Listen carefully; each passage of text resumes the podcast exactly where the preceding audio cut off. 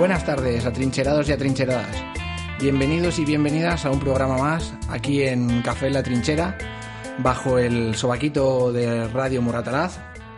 Eh, hoy tenemos un programa muy importante, tenemos un especial, a pesar de llevar solamente tres programas.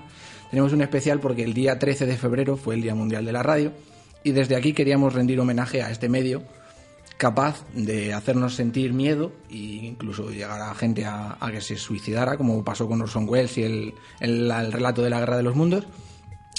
Y también eh, hacernos sentir incómodos cuando escuchábamos a Key Podían en Radio Sevilla decir que había que fusilar y que había que violar a las mujeres republicanas. Entonces, eh, también mm, queríamos dedicar el, el Día Mundial de la Radio, por supuesto, a los dos creadores de la radio. ¿Cómo que dos creadores? Pues sí, porque en principio la radio como tal se la inventó Nikola Tesla, pero por un problema de mm, patentes, por así decirlo, al final quien lo inventó y quien se llevó el mérito y un polígono en Villaverde fue Marconi y un Nobel. Así que con esto arrancamos.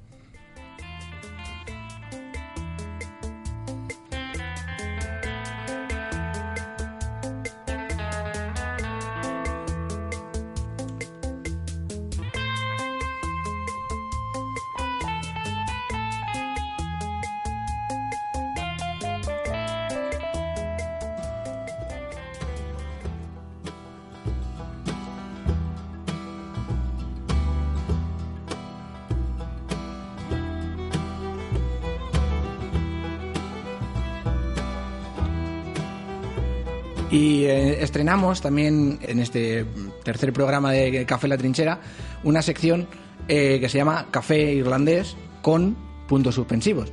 Evidentemente el punto suspensivos es para rellenarlo con el nombre, como los ejercicios que había en el instituto de rellenar los huequitos.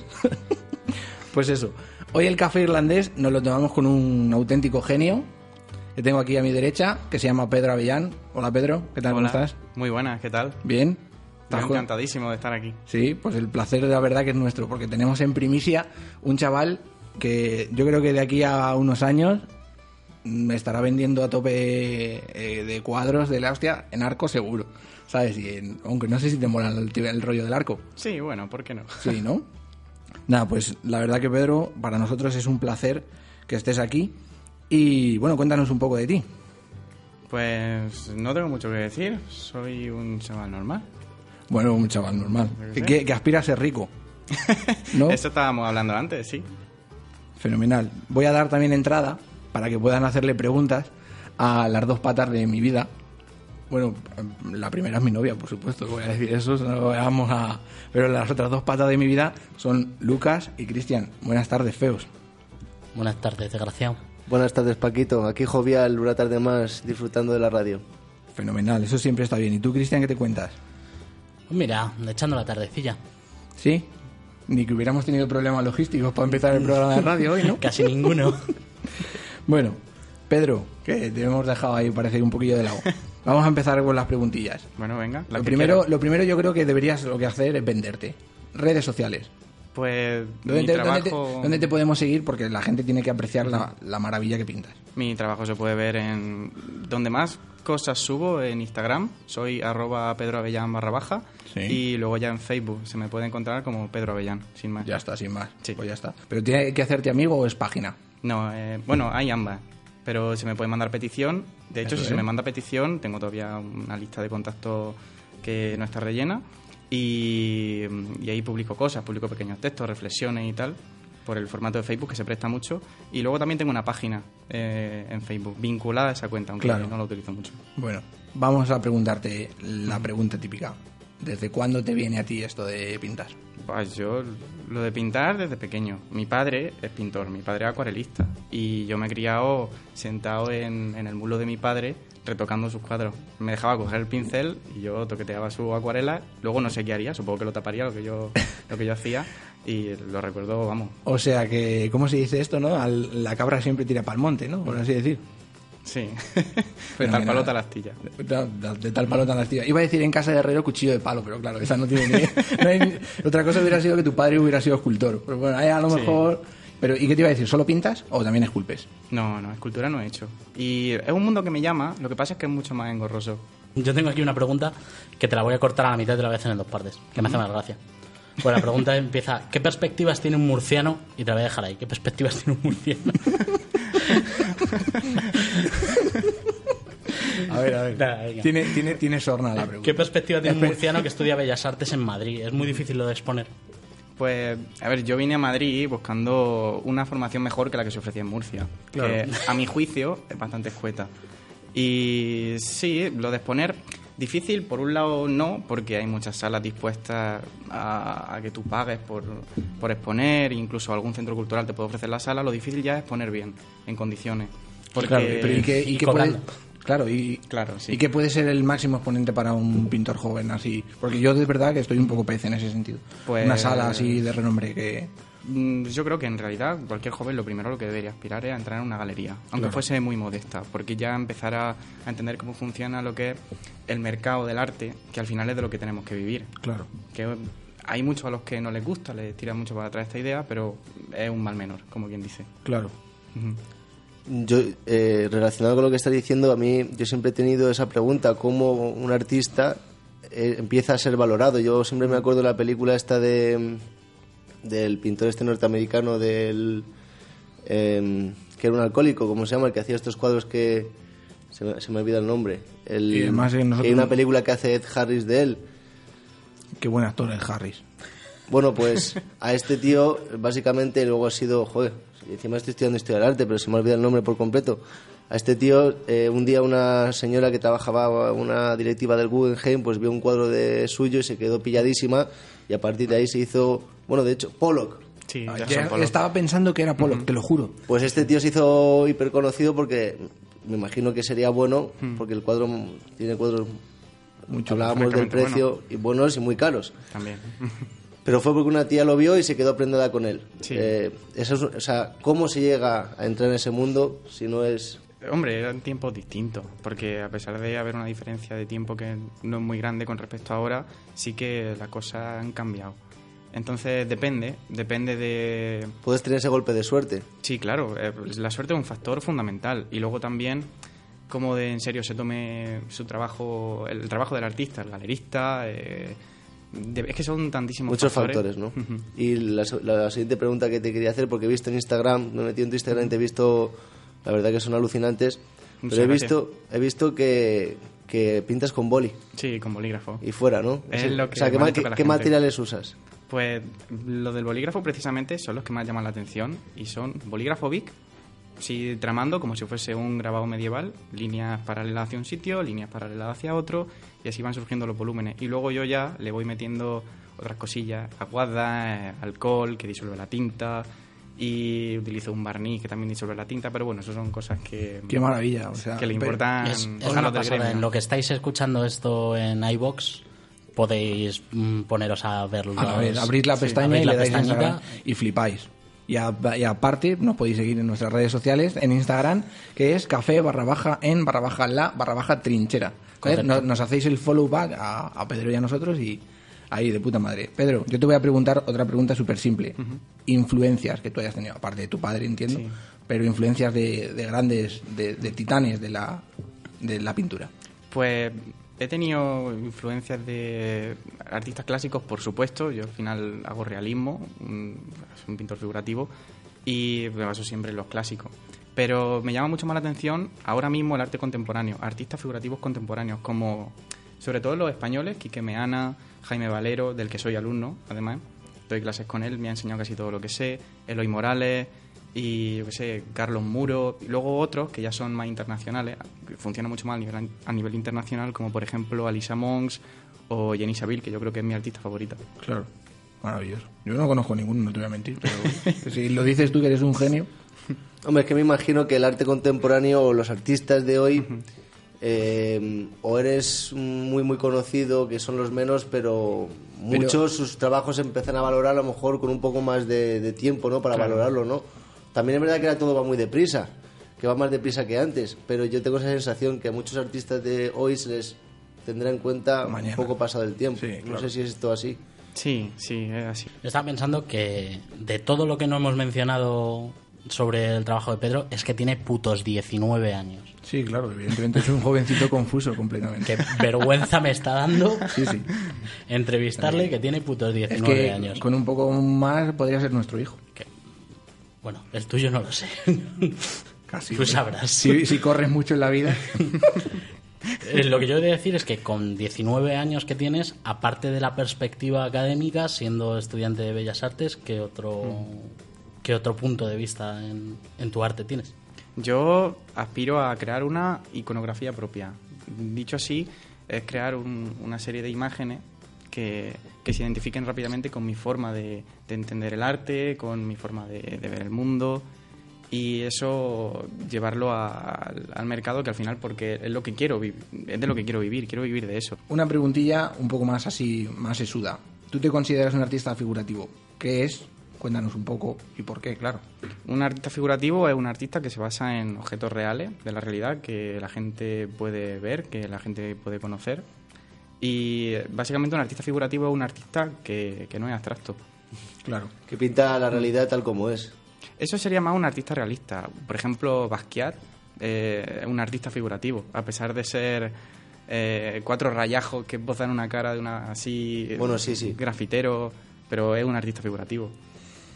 Pedro, te voy a hacer una pregunta. Eh, en uno de tus artículos tienes un concepto que yo entiendo que acuñaste tú, te lo inventaste, y mm, yo creo que va un poco en referencia a todos los Instagramers y toda esta gente. Postureo del artisteo. Sí, sí. Que Es que hay muchísimo postureo en el, en el mundillo del arte. Además, en todos sus niveles. En, en el mundo estudiantil, en el, de, en el de internet, en el profesional incluso.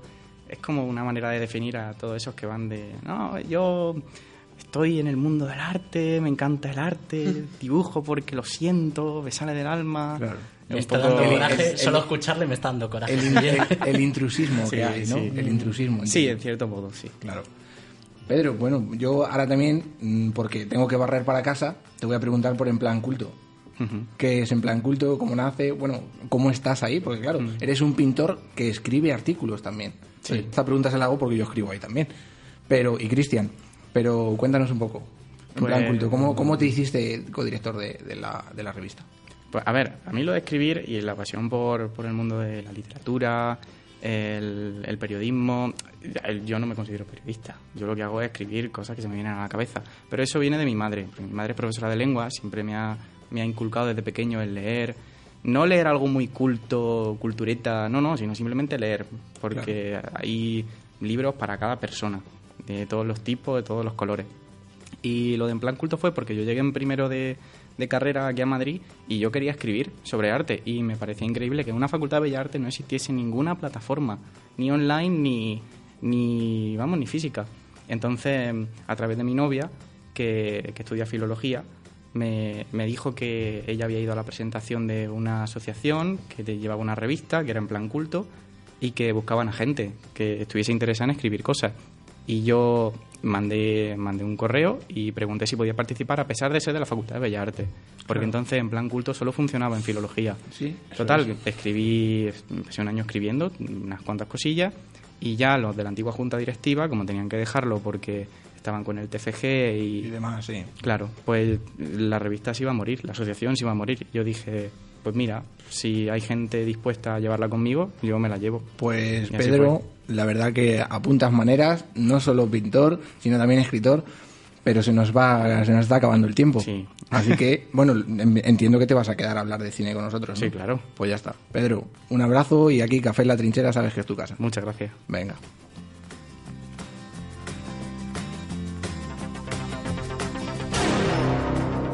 Al contrario que los grupos alfa y beta destinados a tareas y responsabilidades complejas y decantados a partir de un solo óvulo, las series humanas delta, gamma y epsilon no siguen un proceso de incubación estándar. A estas series se les administran dosis casi letales de alcohol para estimular al óvulo a subdividirse. Así, de cada óvulo se consiguen entre 8 y 96 brotes. Cada brote llegará a tomar un embrión perfectamente constituido y cada embrión se convertirá en un adulto normal. Una producción de 96 seres humanos idénticos donde antes solo se conseguía uno. Progreso. Hombres y mujeres estandarizados en grupos uniformes.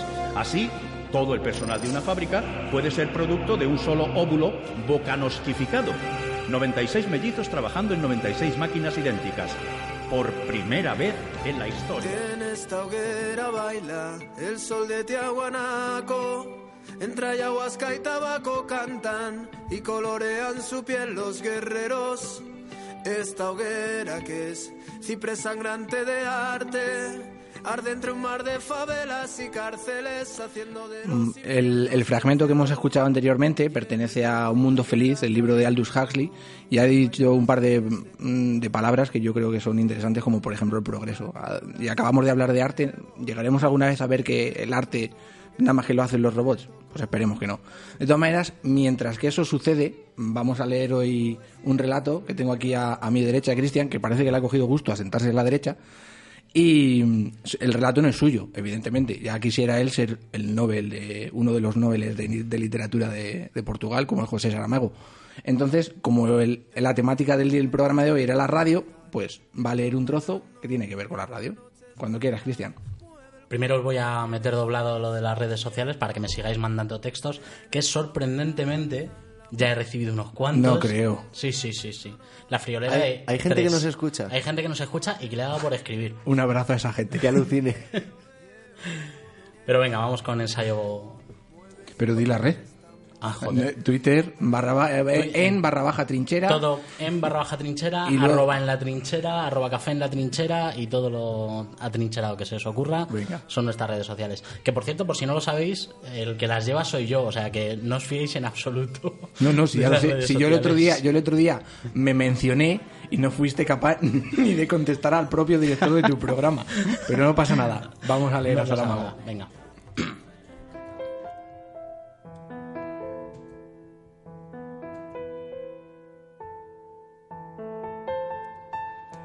El viejo del ojo vendado había entendido que su radio portátil, tanto por la fragilidad de su estructura como por la información conocida sobre su tiempo de vida útil, quedaba excluida de la lista de valores a entregar como pago de la comida, considerando que el funcionamiento del aparato dependía, en primer lugar, de tener o no tener pilas dentro, y en segundo lugar, del tiempo que durasen. Por el sonido catarroso de la voz que aún salía de la cajita, era evidente que no debía esperarse mucho de ella. Decidió, pues, el viejo de la venda negra, no repetir las audiciones públicas, pensando también que podían aparecer por allí los ciegos de la tercera sala, lado izquierdo, y tener una opinión diferente. No por el valor material del aparato, prácticamente nulo a corto plazo, como quedó demostrado, sino por su valor de uso inmediato, que es sin duda altísimo, sin hablar ya de la plausible posibilidad de que haya pilas donde, al menos, hay una pistola. Anunció el viejo de la venda negra que oiría las noticias oculto bajo la manta, con la cabeza tapada, y que si hubiera alguna novedad interesante avisaría de inmediato. La chica de las gafas oscuras le pidió que la dejase oír de vez en cuando un poquito de música, solo para no perder el recuerdo, justificó. Pero el viejo fue inflexible, argumentando que lo importante era saber lo que estaba pasando fuera, que quien quisiera música la oyera dentro de su propia cabeza, que para algo bueno nos ha de servir la memoria. Tenía razón el viejo de la venda negra. La música de la radio rasguñaba como solo es capaz de herir un mal recuerdo, y por eso la mantenía en el mínimo volumen sonoro que le era posible, mientras llegaban las noticias. Entonces avivaba un poco el sonido y apuraba el oído para no perder una sílaba. Luego, con palabras suyas, resumía la información y lo transmitía a los vecinos más próximos. Así, de cama en cama, iban las noticias circulando por la sala, desfiguradas cada vez que pasaban de un receptor al receptor siguiente, disminuida o agravada la importancia de las informaciones, conforme al grado personal de optimismo o pesimismo propio de cada emisor. Hasta que llegó el momento en que las palabras se callaron y el viejo de la venda negra se encontró sin nada que decir. Y no fue porque la radio se hubiera averiado o se agotaran las pilas. La experiencia de vida y de las vidas cabalmente demuestra que el tiempo no hay quien lo gobierne. Parecía que este aparatito iba a durar poco y alguien tuvo que callarse antes que él. A lo largo de todo el primer día vivido bajo la garra de los ciegos malvados, el viejo de la venda negra había estado oyendo las noticias y pasándoselas a los otros, rebatiendo por su cuenta la obvia falsedad de los optimistas vaticinios oficiales. Y ahora, avanzada la noche, con la cabeza al fin fuera de la manta, aplicaba el oído a la ronquera en la que la débil alimentación eléctrica de la radio convertía la voz del locutor, cuando, de súbito, lo oyó gritar. Estoy ciego, después el ruido de algo que chocaba violentamente contra el micrófono. Una secuencia precipitada de rumores confusos, exclamaciones y, de repente, el silencio. Se había callado la única emisora de radio que se podía captar desde allí dentro. Durante mucho tiempo se mantuvo el viejo de la venda negra con la oreja pegada a la caja ahora inerte, como si esperara el regreso de la voz y el resto de las noticias. Sin embargo, adivinaba, sabía que la voz no regresaría. El mal blanco no cegó solo al locutor. Como un reguero de pólvora había alcanzado, rápida y sucesivamente, a todos cuantos en la emisora se encontraban. Entonces, el viejo de la venda negra dejó caer el aparato al suelo. Los ciegos malvados, si viniesen a la rebatiña buscando joyas escondidas, encontrarían confirmada la razón, si en tal cosa habían pensado, de por qué no habían incluido las radios portátiles en la lista de objetos de valor. El viejo de la venda negra se cubrió la cabeza con la manta para poder llorar a gusto.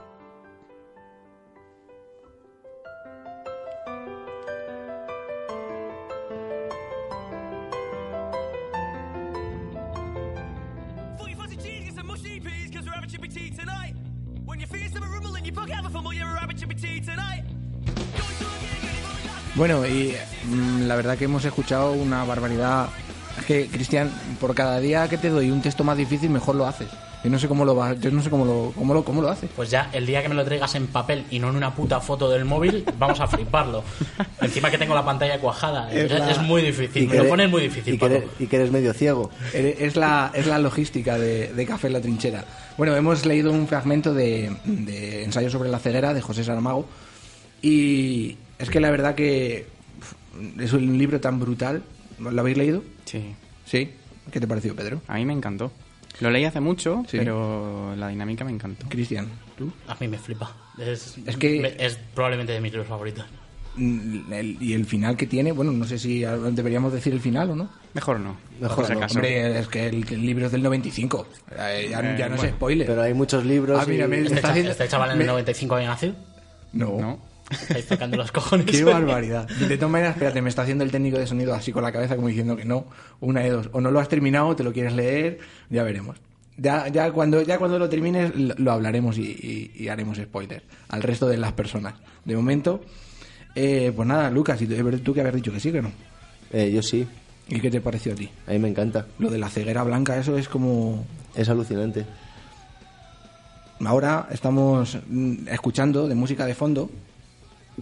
eh, un temazo. A ver, que no te enteras con las tarjetas, Claro, macho, ¿cuál es? A lo que iba es que la musiquita de piano que suena mientras leo Ah, sí, la del chaval este de día sexto. es día sexto, Joder, ¿vale? Tanto no en me- este como en el anterior programa. Vale, vale, vale. Pues joder, pues hacerme mejor las señas, que yo soy un A poco mí palurdo lo para que eso. me está gustando de estos tres programas es que nuestro presentador es lo menos canónico que se puede esperar de un presentador de radio. Y eh, yo, mira que estoy nervioso, pero ya me deja más loco todavía, tío. No, pero si yo nervioso no estoy, lo que no me entero son de No, las el que señas. está nervioso soy yo. No tú, el que está nervioso soy yo. Bueno, el caso, que la música que se oía de fondo mientras Cristian no- nos dramatizaba esa maravilla era, es de día sexto, El grito de los mudos, la pieza número uno. Eh, ¿Vale? Ya está. Así, contento. Venga, pues con esto yo creo que podemos cerrar esta sección también.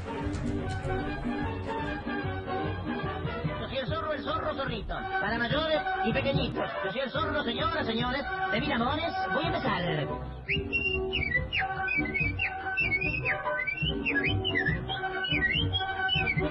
Buenas noches, queridos amigos. Y ya los invito a que pasemos violentamente al Hotel La Sola Cama, donde, como ustedes saben, hay bronca toda la semana. Y donde hoy, como apreciarán, hay novedades de bulto. Good morning, Vietnam. No, esto no es una prueba de micro, esto es rock and roll. A rock and rollear desde el. Soy yo, suena película de Elvis Presley. Genial. ¿Qué es la zona desmilitarizada y qué significa pacificación? Un general que dice, cogemos un par de naves y los pacificamos en pequeños trocitos. Soy el rap que escucharía Ho Chi Minh en la jungla, el manifestante antiguerra que duerme en comisaría. Bueno, el, el primer trocillo que hemos escuchado eh, pertenece al zorro, era Pepe Iglesias, un, un radiofonista, ¿cómo se dice? Locutor de radio, radiofonista queda mejor. Además, no me digáis que no, porque Góngora se inventaba palabras. No, y tú sabes que... Sí, cuando seas Góngora, vienes y me No, pero. ¿sabéis que dicen que solo los genios son capaces de inventarse palabras? radiofonista. Bueno, era un locutor de radio argentino que había en, la, en Radio Madrid, en la, en la cadena SER, a más o menos a, a aquello de los años 50 por ahí. Y ahora mismo estamos escuchando eh, Los Chicos del Maíz, La Estanquera de Saigón, que es un temazo brutal, pero brutal, brutal, y, es que nos adelanta, ¿no? El inicio de la canción mm, trata sobre la película que vamos a comentar en la sección que estrenamos ahora mismo, que es Claqueta y celuloide, que es una sección donde vamos a charlar sobre cine, pero sobre cine no, no canónico. O sea, la Roma de Cuarón esta no la vamos a comentar, porque le han dado 25 millones de premios. Pero vamos a comentar hoy eh, Good Morning Vietnam.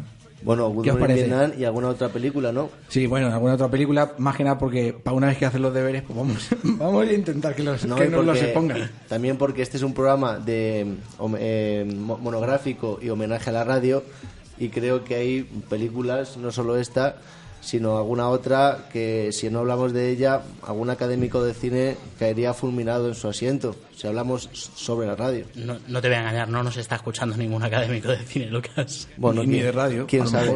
Oye, ¿quién sabe? No, pero bueno, yo que sé. mm, nunca se sabe, es verdad, es lo que acaba de decir Pedro. Mira, que va a traer- nos aporta optimismo, nunca Sí. se sabe, ¿no? Hombre. Energía. ¿Tú, Pedro, has visto esta peli, la de Good Morning Vietnam? Sí, la he visto. Sí, ¿y qué te parece? La vi en español y el doblaje eh, me la cagó. Sí. me la estropeó me, me imagino, a, a mucha gente. Hay doblajes que son para, para cortar cuellos. Sí, sí, no, pero. Es que. Vaya, la verdad que la canción es una brutalidad. O sea, a lo mejor teníamos que haber elegido otra para, para ponerla por debajo. No, no, pero ya fuera con Esto es un temazo, Aquí, antes de empezar a hablar sobre la. Para que no nos distraigamos, no nos hayamos del tema. Claro, claro, claro, claro. Bueno, este, esto más o menos de qué año será esto, de los 50, de los 40, música de los Ray Brown. Es la música de Ray Brown que está que, que está sonando por lo bajo. Hay que mencionar a los autores porque si no luego a lo mejor se levantan de la tumba que no sé si está muerto no y no, nos meten las GAE. Que por cierto, están ahora las GAE también. Bueno, Vaya pero tela. vamos a lo que vamos, ¿no, Paco? Sí, sí, sí, no, no, sí, he hecho esto porque teníamos tiempo, vamos bien de tiempo. Vale, pero vale. bueno, entonces el caso, mm, vamos a comentar ya Good Morning Vietnam, antes de que nos, no perdamos en la maraña de tonterías. Eh, lo primero que hay que comentar, yo antes que el doblaje, yo comentaría que evidentemente el actor de Good Morning Vietnam es uno de los mejores, Robin Williams. Es un crack. Grande. Y a mí, eh, yo tengo que confesar que solo he visto hasta la mitad de la película y solo puedo comentar hasta la mitad. Pero yo que soy un, soy un, soy un cinéfilo, a mí me encanta el cine, tengo que decir cuando vi el principio y la escena esta más mítica de la película, cuando va, se, se levanta a las 6 de la mañana, ¿no? Y de repente va como súper apagado, súper cansado y va ahí como reventado y de repente se mete en la cabina y empieza... Y pega ese chillido de optimismo, de, es un, a mí esa escena se me pusieron los, los pelos de punta. Sí, bueno, la verdad que yo creo que es la más llamativa de la película, sin duda, ¿no? Yo creo. Y el, el otro el otro actor, antes de que comentéis, Eh, Forrest Whitaker. Por supuesto. Forrest Whitaker. El ojo Forrest pipa. Whitaker con 20 años menos, claro. y con, y con el ojo pipa, esto no se le ha quedado, ¿eh? Ser actor con ojo pipa y negro en Estados Unidos, eso sí que es triunfar, ¿eh? Pedro, tú, Forrest Whitaker, espérate, eh, en- decidme otra peli en la que haya salido. Eh, El último rey de Escocia. El último Rey de Escocia, Pla- es verdad. Platoon. Platoon, Contact. ¿En, Pla- en Platoon? Sí. Sí, pero Con el, joven. con el William Defoe. Y con eh, Charlie Sheen. Charlie Sheen sale en Platoon. Claro, es que es... Vaya tela. Pedro, ¿a ti qué te parece Forrest Whitaker? Tú es que es el del ojo pipa. No, no la he visto. No, No sé. no has visto, no, en- sí, Sí, la de Good Morning Vietnam, sí. Good Morning Vietnam. Ah, vale, El- el moreno, decía no, la no, película. no, el moreno, el moreno, No, el que moreno sí, que sí. sale. El moreno que sale, la verdad que Me la- gusta casi más que Robin Williams. en, en la peli. Sí, sí, sí. No sé por qué, pero le tengo un poco de tirria a ese A señor. Robin, A Robin Williams. Williams. Creo que fue por el Club de los Poetas Muertos, ¿se llama? ¿Por? Sí. No me gustó nada. Pues serás. Ata, ata, me luego, corta- como me un vómito. No, espera, espera. Y eso, Un- explícate, explícate. Un vómito de positivismo. Mm, Pues yo, bueno, pues Son manías, son manías No, no, sí, sí. no, joder. pero está bien. Yo también a mí las cosas muy, muy optimistas también me, me rechinan Pero un qué poco. cojones optimistas y al final la película. Bueno, es un eh, canto, es un canto a la lit- es un canto a la vida, un poco americanizado, un poco exagerado, Pero claro, y aquí. pero de alguna forma es una buena forma de entrar Escucha. a que te guste la literatura, es una Claro, buena y- y- introducción. Y, sobre quién, sobre quién nacen la, la- la poesía que, que enseña Robbie Williams en esa peli? Sobre Walt Whitman. Y Walt Whitman que era un canto a la vida. Bueno, eh, sí, pero era Por lo, un- menos, por lo menos el libro ese de hojas de hierba lo Sí, es. sí, sí, Sí, es cierto. O sea, que, que, claro, si la película no va correlacionada con la obra Pero que se comenta... Sí, Vo- volvemos a la, Sí, sí, a la verdad. película. Volvemos a Good Morning Vietnam. Tienes Bueno. toda la razón. Eh, yo quería abrir un melón antes de después de lo de los autores, de los autores, de los actores, es eh, mm, se aprecia bien, según vosotros, la motivación mm, a las tropas desde, en este caso desde, desde la radio del, del Vietcong allí. Me gusta que hay una escena al principio, eh, como a los 20 minutos de película, en la que hablan de los eh, artistas que pueden invitar a que actúen para las para las tropas. Las Y- conejitas Playboy. Exacto, y discuten de si pueden invitar a Bob Hope, que era un, un cómico famoso y demás. Me gusta ese, ese detallito, que eso no sé si eh, hoy en día se sigue haciendo, si se manda Sí, a artistas, sí, sí, sí. se manda... A día, yo no me acuerdo exactamente qué artista, pero a Irak o Afganistán fue, no sé si Madonna o una, un, un grupo muy, muy famoso animado a las tropas. Joder, esta mañana lo he leído en el periódico en un artículo. A Gila lo mandaron junto a Carmen Sevilla la- al CD IFNI en 1950 por lo mismo. Sí, sí, lo he leído esta mañana. Además, en Los relación... mismitos son las orejitas Hombre, que Gil. es que Sí, bueno, Carmen Sevilla en su Carmen época. Sevilla Bueno, pero cuidado con Carmen Sevilla. en Carmen época, Sevilla en ¿eh? su era un sex symbol en su época. Claro. Pedro, ¿y tú, o sea, lo del... la- mm, ¿Aprecias bien lo del, lo del el arengar a las tropas Sí, en la yo creo que película sí. y todo eso? Se ve muy bien, sobre todo con lo del con lo que habéis comentado al principio de llegar a las 7 de la mañana, lo de... "Uh". Sí, es fundamental, sí, sí. Sí, sí, yo creo, a mí eso me recuerda un poco y me lleva a, a- es que siempre lo tiro hacia, hacia el mismo tema, hacia la guerra civil, ¿no? Pero el altavoz del frente, ¿no? Rafael Alberti, Antonio Machado, Miguel Hernández, que se ponían detrás del altavoz para arengar a, a los soldados. Y lo que he dicho antes de Keipo de Llano, pues hacía lo mismo con Radio Sevilla, con, Hombre, con, con el otro lado. quitando- yo, creo, yo creo que sí que motiva. Quitando que la Vietnam debió ser una locura, el que estar allí debía estar, bueno, todos han vuelto medio tarumbas, pero de si yo nunca he estado en una guerra y espero nunca estar, porque me matarían al segundo uno. Esperemos. Pero me imagino cuando estás en un frente y llevas no sé cuánto tiempo fuera de tu casa, en esa locura, que al final se volvían locos, pues hombre, que un tío te alegrase un poco la mañana en la radio, pues sí que tenía que tener un efecto positivo. Eso, Que te entretenga. Claro, eso es. Te compro, Lucas, eh, un tuit que no llegaste a decir en el último programa de- en, en la sección de los tuits. ¿Cuál? Si te acuerdas. El del Capitán América. Ah, sí. ¿Cuál, Eh, A ver si me acuerdo bien. Sí, porque este era un A ver, meme a ver, que espera, espera, decía- espera, Lucas, no lo hagas mal, que son dos Por líneas. eso me estoy concentrando. Es que mi cerebro, para los radiodientes, mi cerebro carbura a una velocidad distinta, pero a veces tengo puntos de genio. También os lo digo. Venga, como yo. Esto era un meme que decía: Dime algún, dime a alguien que alguna vez haya, dime a alguien que sea más fuerte o que pueda superar a Capitán América. Y dice: Venga, va, dime a alguien. No lo hay. ¿Cómo que no lo hay? Capitán Vietnam. Claro, el Capitán Vietnam. El Capitán Vietnam. El Capitán Vietcong. Ese le ganó. Ese, ese le ganó. Ya ves que sí le ganó. Y aprovechando este filón que hemos dicho de imposible ganar al Capitán América y tal, los aspectos históricos de la peli. Mm, ¿Creéis que está bien ambientada? Sí. Hombre, en, en tanto en cuanto Hollywood se pasa un poco esas cosas por el forro de los cojones normalmente. No, pero, está yo creo, mal. pero yo No, creo que la pero ambientación no histórica no está mal. No yo está no estoy, mal, no yo ahí no estoy de acuerdo contigo, Cristian. Hollywood, bueno, Estados Unidos, En, A en través de tanto, su- en a tanto en través de a la su guerra de cine- Vietnam, de verdad. a través de su cine expía todos sus pecados. Porque a- eh, es un país que no le da miedo sacar sus todas sus vergüenzas a través de su cine. Y si te fijas un poco en, la cinematografía, tú puedes ver todas las vergüenzas norteamericanas a través de su cine en numerosas películas. En esta, yo como digo, no la he terminado de ver, pero de alguna forma también refleja eso, ¿no? La locura Pero, que fue Vietnam. O sea, os habéis fijado, yo es cierto que no me entero con las mm, con los papeles estos que me ponéis encima de la mesa, pero es que tiene más delito comentar una película que no has terminado de ver. Pero me he visto las otras que hemos tenido para comentar. Bueno, espera, lo último, Pedro.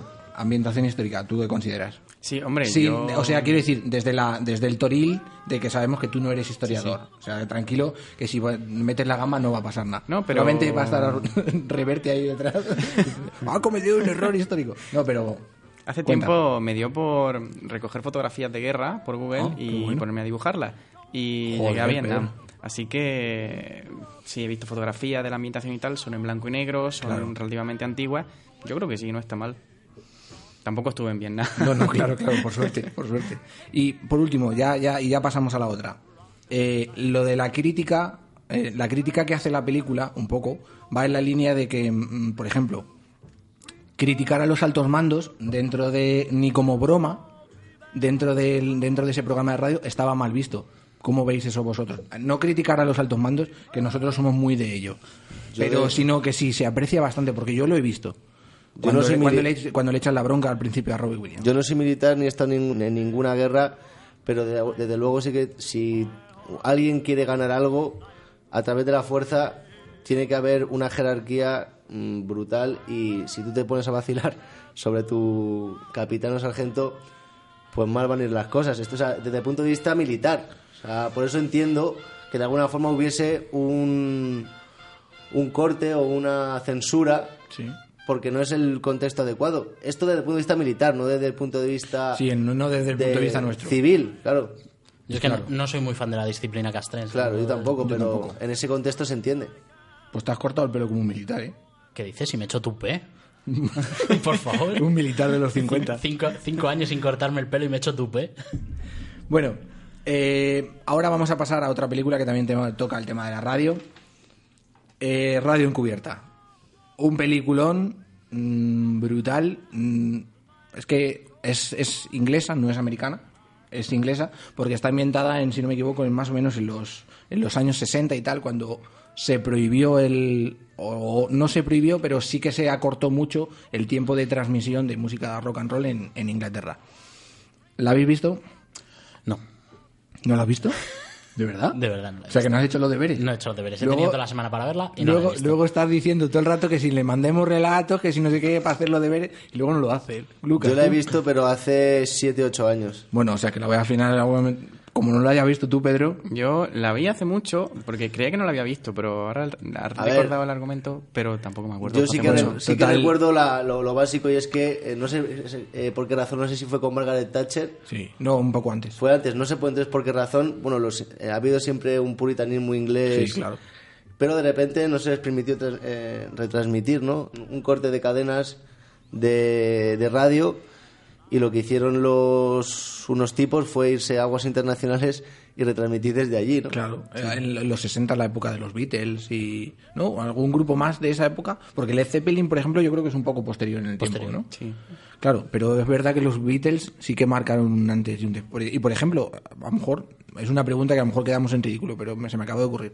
¿Simon y Garfunkel también son de esa época o son un poco posteriores? Pues no sabría decirte, pero sí me suena que son más de los 60. 60, ¿eh? Sí, ¿verdad? Sí, sí. Puede Pues ser. eso. No, pues al fin y al cabo, a ver, la película como tal está. La eh, película está guay. la película está muy Y bien. de alguna forma, Y, y actúa, perdón, Lucas, que te corte. Actúa Philip Seymour Hoffman, ¿no? Sí, no me equivoco, sí. Que murió de sobredosis, ¿no? Por caballo. Sí, por caballo. Pero por no caballo lo- y la asfixia autoerótica. no es, lo más, no es lo más importante de su biografía. No, pero No, bueno, hombre, como no, sé, como, como- hombre, también ha hecho otras pelis, ¿no? Como por ejemplo, Esencia de mujer. Capote o Capote. En Capote la verdad es que el tío hay que decir que lo clava. Pero yo quería decir a raíz de Radio Encubierta que es interesante como por mucho que tú prohíbas, siempre hay gente que si quiere hacer algo va a encontrar el, el hueco y lo va a hacer. Y además siempre cuando se coarta la libertad, que puede que empecemos a vivir en este país tiempos mm, en el que pasen estas cosas, pues al final, eh, si alguien está interesado en hacer algo bonito, un proyecto interesante, pues va a, va a encontrar el, El el resquicio, hueco el resquicio, claro. para hacerlo y con toda la legitimidad y razón del mundo. Bueno, al tener un artista en la mesa, eh, al tener un artista en la mesa, el arte es como el agua, siempre termina saliendo por todos los sitios, se filtra, ¿o- Sí, ¿no claro. crees? Y bueno, hay que tener arte pa- para ser un DJ en, en los 60. O sea, quiere decir que lo que va un poco en relación a lo que ha dicho Lucas, que todo al final termina por salir y cuanto más prohíbes, pues Más resbaladizo se Claro. vuelve el asunto. eso es.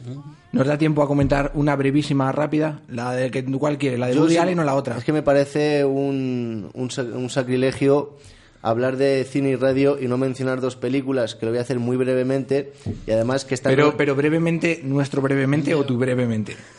Estás empezando a no ser breve y eso es un problema, siendo presentador. Pero eh, una, una película española mm, eh, fabulosa, Historias de la Radio, de José Luis Sáenz Heredia, de 1955, que básicamente son tres historias, de hecho es en- está situada en esa época, y quería comentar esto... en los por- 60 o por ahí, 70. No, no, en el 55. 55. La película, bueno, pues la importancia que tenía la radio antes de que apareciese la televisión. Todo el mundo este pegaba- estaba pegado a los, a los transistores.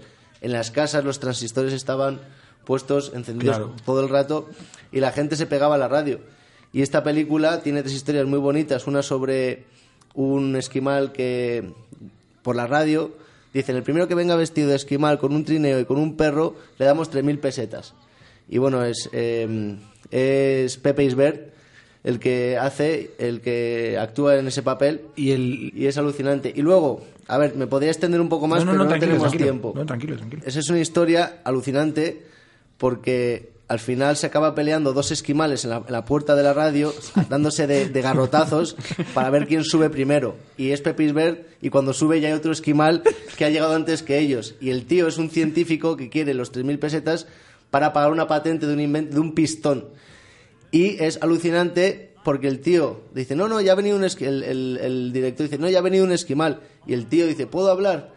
Y dice, mira, y entonces empieza a hablar a su compañero, el de la patente, y a decir que se ha tenido que pelear con uno, que encima el taxi se había roto, que tal, como llorando, al principio todo el mundo se empieza a partir de risa, y cuando se dan cuenta de que el tío lo está pasando mal, pues el tío, el presentador es muy listo, y toma eso para vender, ¿no? Vamos a coger la miseria de un hombre y hacerla, eh, el- el- mo- moneti- monetarizarla. Claro, el, el presentador que es eh, este actor tan bueno, José Sacristán, ¿no? No, no, em, eh, Pepe Raba- Paco Raval. Eso, Paco Raval, perdón. he confundido. Y la, ya, eh, vamos a terminar porque es que hay una historia que es de un ladrón que está robando en una casa y llaman y es un programa de radio que llama al azar a una casa y le dice, si viene usted la radio en 10 minutos, en media hora le damos también 3.000 pesetas. Y es un ladrón. Y entonces... el ladrón descuelga el teléfono. Claro, el ladrón coge el teléfono, entonces dice, no sé qué, entonces, entonces coge al que eh, cuelga, coge al que está robando y le dice, no te puedo decir por qué, pero si te vienes conmigo te, te doy 1500 pesetas. Y entonces es un ladrón, entonces el gag es este, ¿no? Y lo curioso, que es la siguiente historia, que es la película de Radio Days, Días de Radio de Woody Allen, del 87, que el tío calca el gag. Igual. No, lo, hace con mucha más gracia, Claro, porque es Woody Allen. lo hace Claro. con mucha más gracia, lo hace que mu- muy gracioso, pero el gag es el mismo. Claro. Y, termina, y terminamos hablando de esta película, que no voy a decir nada, pero que también a los amantes del cine... Otro es- día, sí. Es también la familia, una familia en los años 40, cómo eh, eh, gira su vida en torno a la radio. Haremos Muy más buena. secciones de cine, no te preocupes, Lucas. Con esto eh, hemos ido cerrando ya la, la sección de cine y ya solamente nos queda despedirnos. Señoras y señores, hace unos momentos fuentes autorizadas del Ministerio de la Gobernación han confirmado que el Partido Comunista, perdón, que el Partido Comunista de España ha quedado legalizado e inscrito en el